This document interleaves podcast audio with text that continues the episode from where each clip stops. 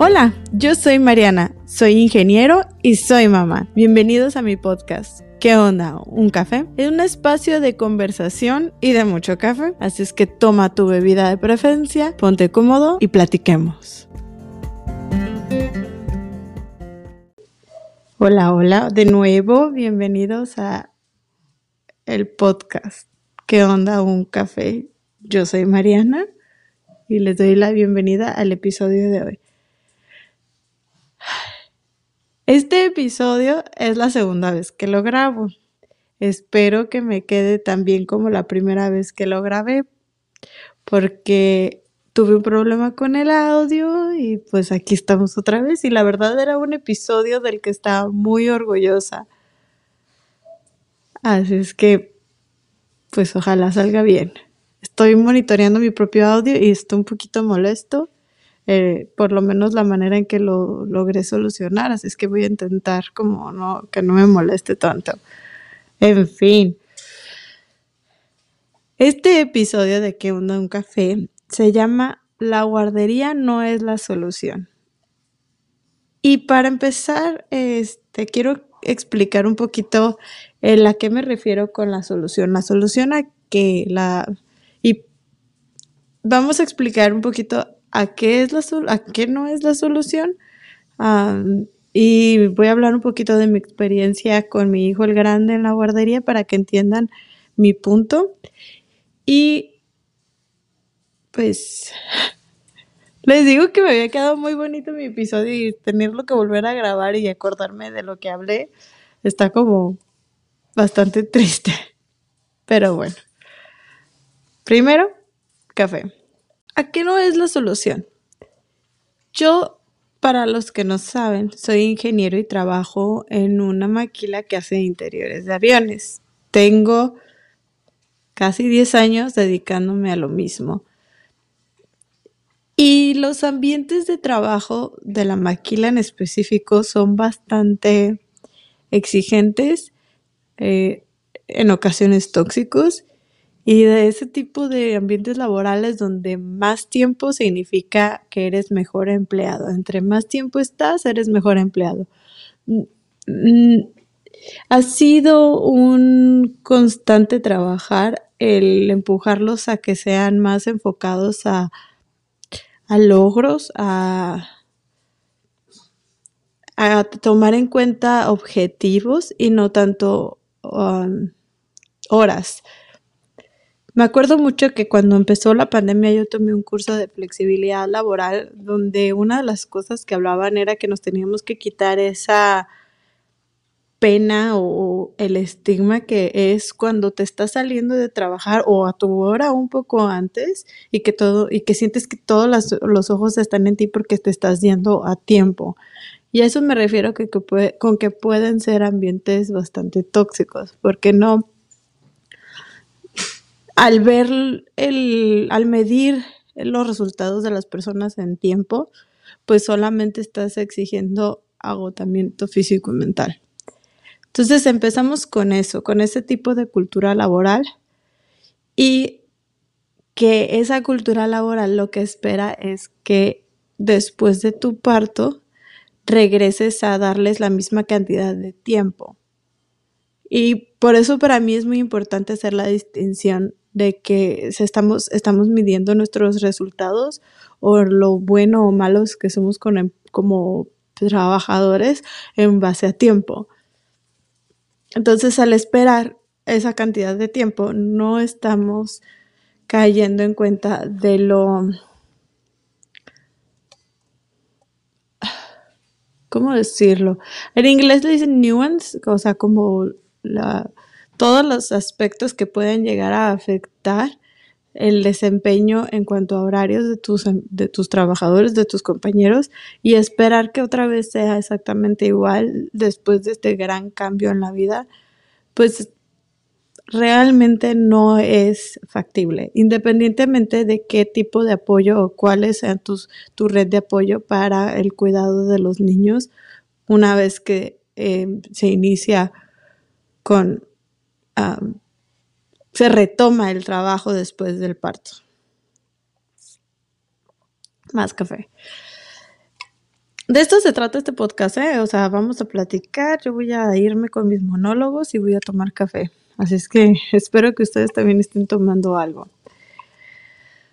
Desde que empezamos a medir los, el esfuerzo o lo valioso que es un trabajador en cuanto a tiempo, pues entonces la expectativa que se tiene eh, cuando ya son padres o tienes otro tipo de responsabilidades familiares, pues es, es en su mayoría inalcanzable.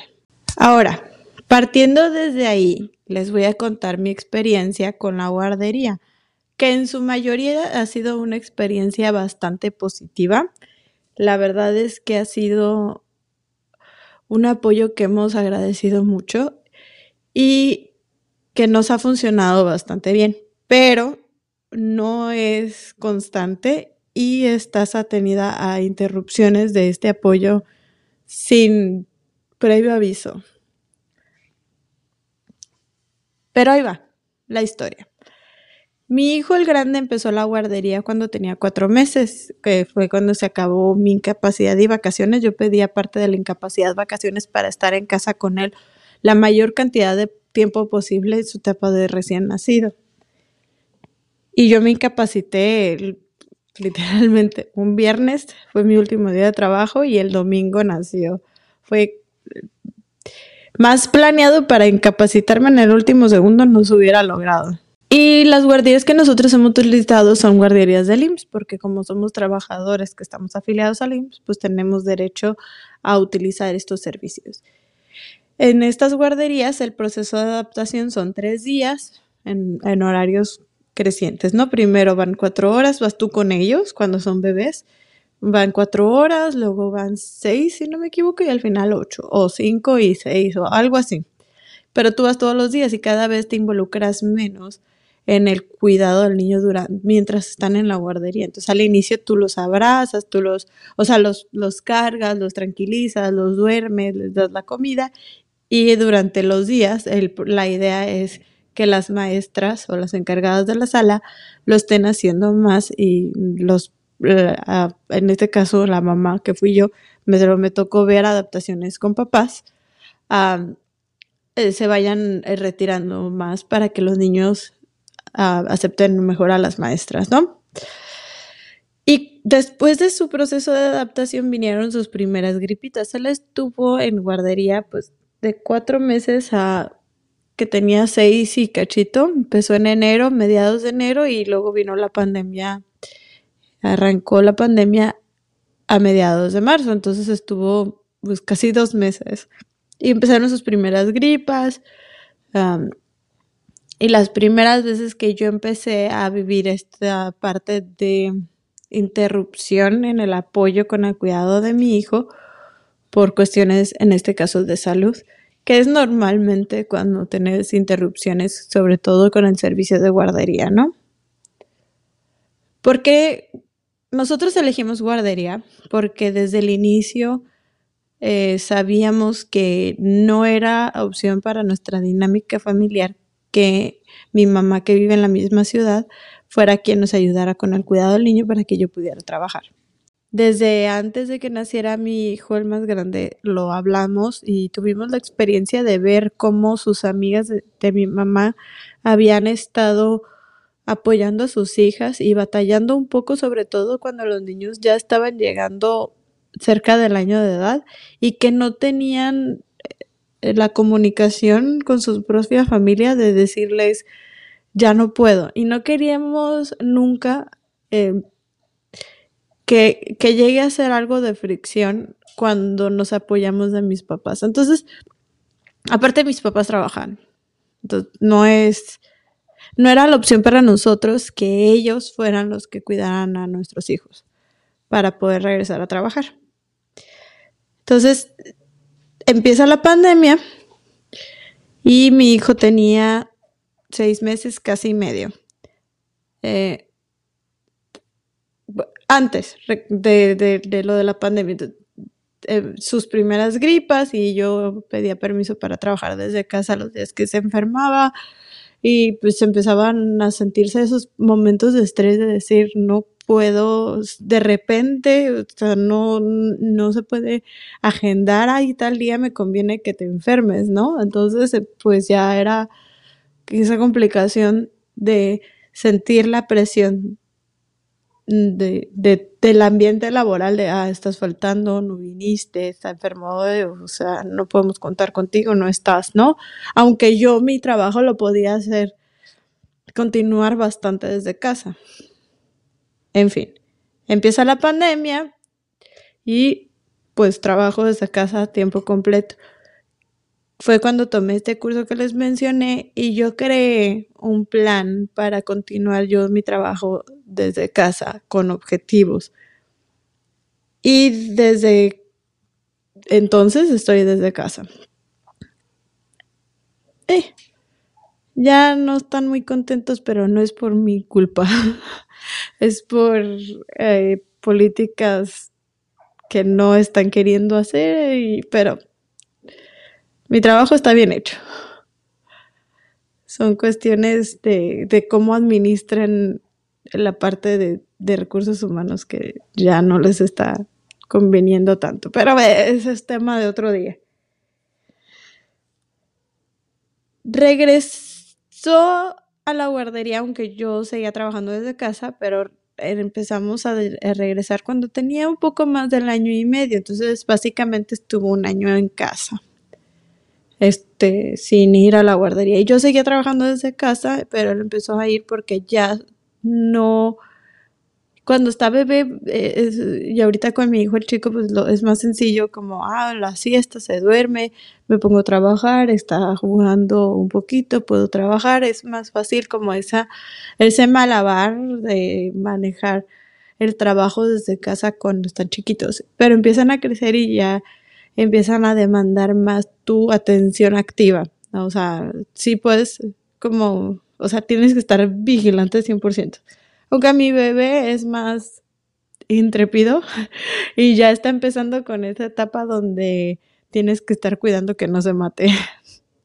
El grande te tardó más. El bebé ahorita anda con todo. Se quiere subir a las escaleras. Apenas aprendió a gatear y ya está subiendo escaleras. Entonces, es bastante intrépido. Pero bueno. Cuando yo me incapacité, por, em, por el, porque ya iban a ser mi segundo hijo, eh, se, sale, lo sacamos de la guardería, no lo sacamos, pues con incapacidad él eh, puede faltar justificadamente a la guardería. Y terminando el periodo de incapacidad, que fue como marzo, febrero, marzo de este año, regresó a la guardería y ahí ya empezamos a batallar. Regresó a la guardería y estuvo un mes y medio, donde el 80% de ese mes y medio estuvo enfermo, pero no enfermo como, hay un poquito de moquito, ligera tosecita, que es casi casi lo normal con los niños que van a la guardería, que de repente un poquito de moquito, un poquito de tosecita, pero no una enfermedad. No, estas eran este, fiebres, infecciones con antibiótico y cada vez iba empeorando. Primero fue una ligera gripa y luego peor y luego peor y luego peor, hasta que hablando con su pediatra nos dijo, sí, ya no es normal que se esté enfermando tanto. Igual y la respuesta de su sistema inmune por ser invierno y por haber estado en casa otra vez y no en contacto con, con otros niños y otros virus y bacterias y todo eso, pues no reaccionó bien y la decisión fue sacarlo. Lo sacamos cuatro meses. Durante ese tiempo le dimos un tratamiento para mejorar su sistema inmune y también pues maduró él, ¿no? Estando en casa, lo que hicimos fue buscar apoyo de una niñera para que ella pudiera jugar con, con mi hijo el grande mientras yo trabajaba. Y venía todos los días unas horas a, a apoyarnos de esa manera. Eso fueron cuatro meses. Y después de esos cuatro meses que estuvo en casa y con la niñera, ahorita ya tiene dos meses que regresó a la guardería y que la diferencia ha sido día y noche. Solamente se ha enfermado una vez, fue los primeros tres días a la guardería y luego se enfermó, estuvo enfermo una semana y luego regresó.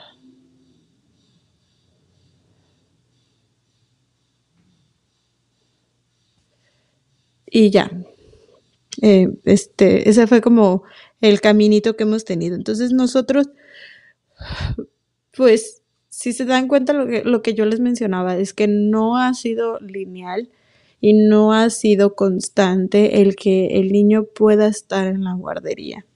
Y yo sé y estoy muy consciente ahorita de que en cualquier momento, si se enferma, pues no va a poder asistir y no necesito tener esa flexibilidad de poder atenderlo. Y hace rato estaba hablando con una amiga, hola Melanie, y justamente me estaba comentando que su hijo ha estado teniendo problemas eh, de tos y para respirar en las noches y que ella no fue a trabajar ayer lunes, pero hoy sí.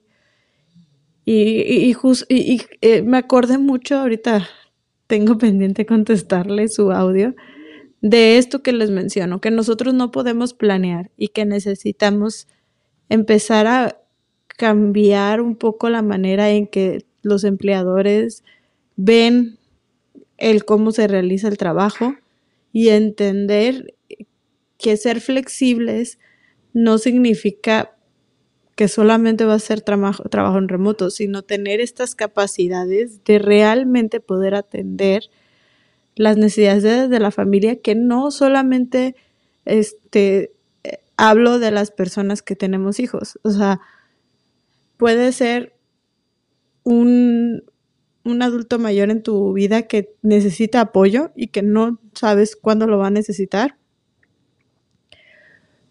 puede ser incluso una enfermedad tuya. Y tenemos tan engranada la cultura de trabajar, trabajar, trabajar, independientemente de lo que suceda, que es muy común, o era, pero yo todavía lo estoy volviendo a ver después de la pandemia, que la gente va a trabajar enferma, con gripas o con algún tipo, o sea, con, con, con enfermedades contagiosas. Entonces, en lugar de decir, ok, estoy enfermo, me tomo un día para recuperarme o me tomo dos días, voy a trabajar enfermo, duro enfermo dos, tres semanas porque no estoy permitiendo que mi cuerpo descanse y se recupere y contagio la mitad de la oficina.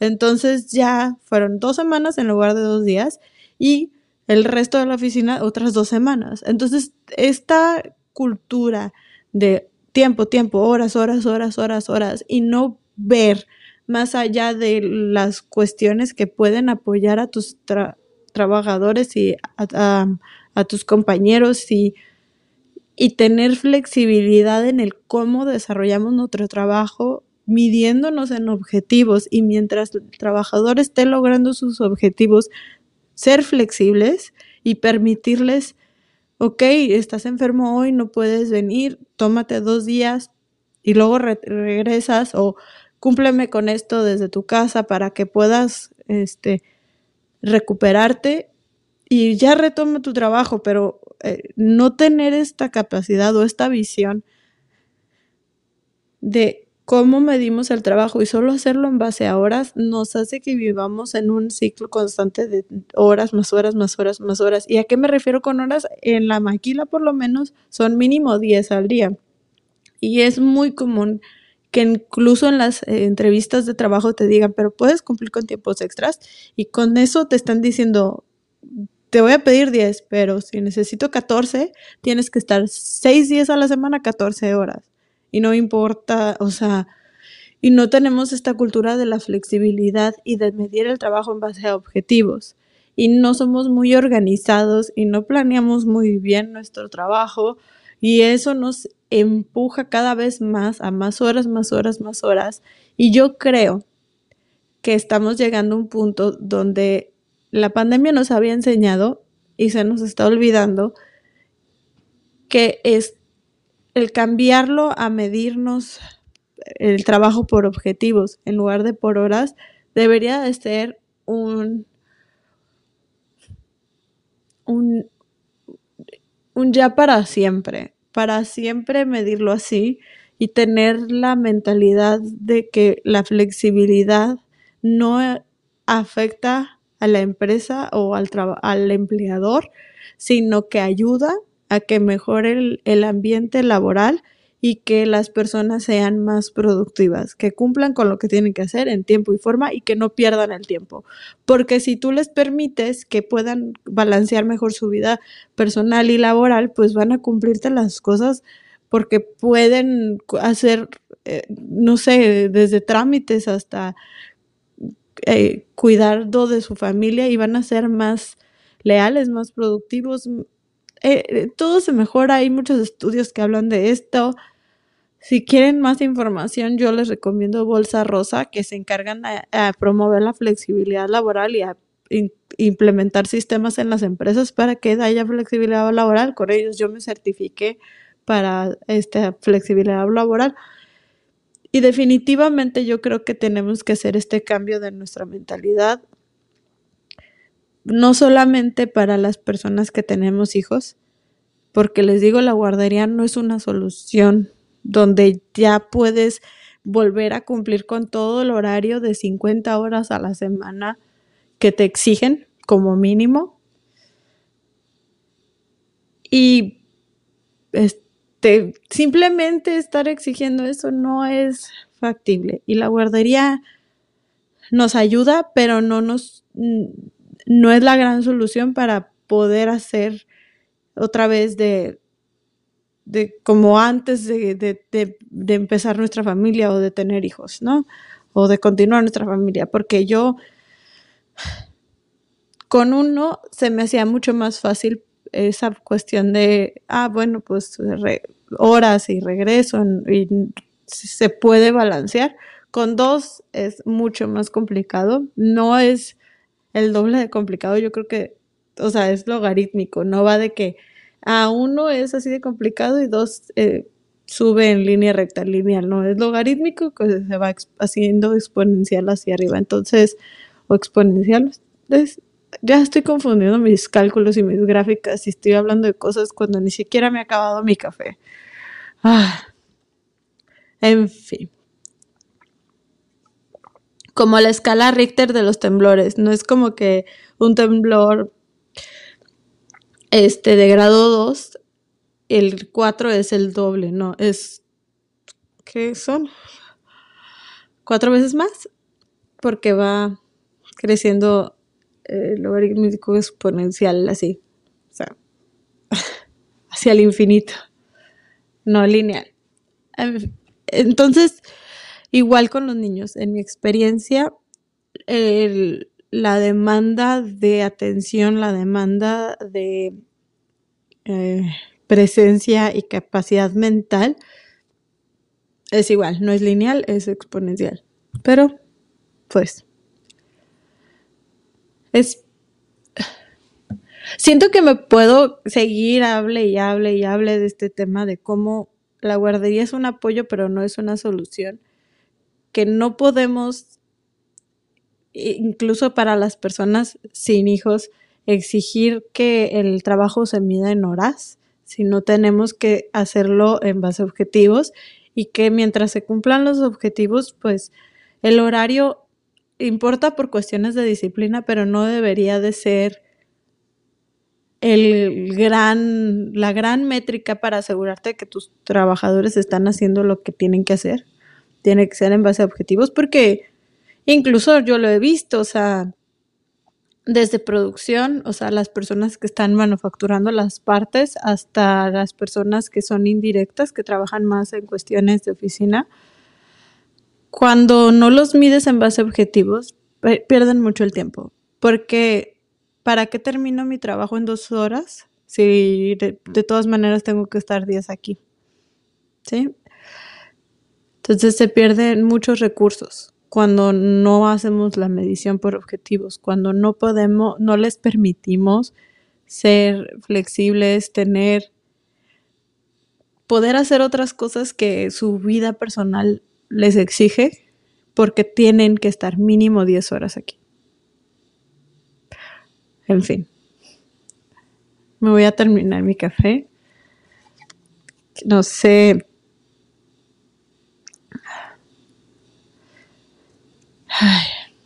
Les digo que me puedo seguir horas y horas y horas y horas. Pero voy a terminar este episodio del podcast aquí. Voy a tomar más café. Y me voy a comer una galleta. Entonces, esta semana, como perdí el audio de la semana pasada y ya era mi gran regreso, estuve fuera una semana por cuestiones de trabajo, no grabé el episodio de podcast. La semana pasada era el gran regreso y el audio se dañó, se grabó mal y ahora estoy e, es el gran regreso del gran regreso. El siguiente episodio lo grabaremos igual. Esta semana van a tener dos episodios en una semana. Si se quieren conectar en vivo, los estos episodios los transmito en vivo en YouTube y en TikTok. En YouTube, o sea, estoy tratando de más o menos que sean a las 11 de la mañana, horario del Pacífico, que es más 2 de la Ciudad de México, la 1 de la tarde de la Ciudad de México, para que más o menos vean los horarios que estoy utilizando. Y si se quieren conectar al chat, normalmente Aquí sería espacio para preguntas y respuestas o me pueden mandar preguntas a mis redes sociales. En fin, que tengan un bonito inicio de semana. Nos vemos esta semana el jueves. Bye.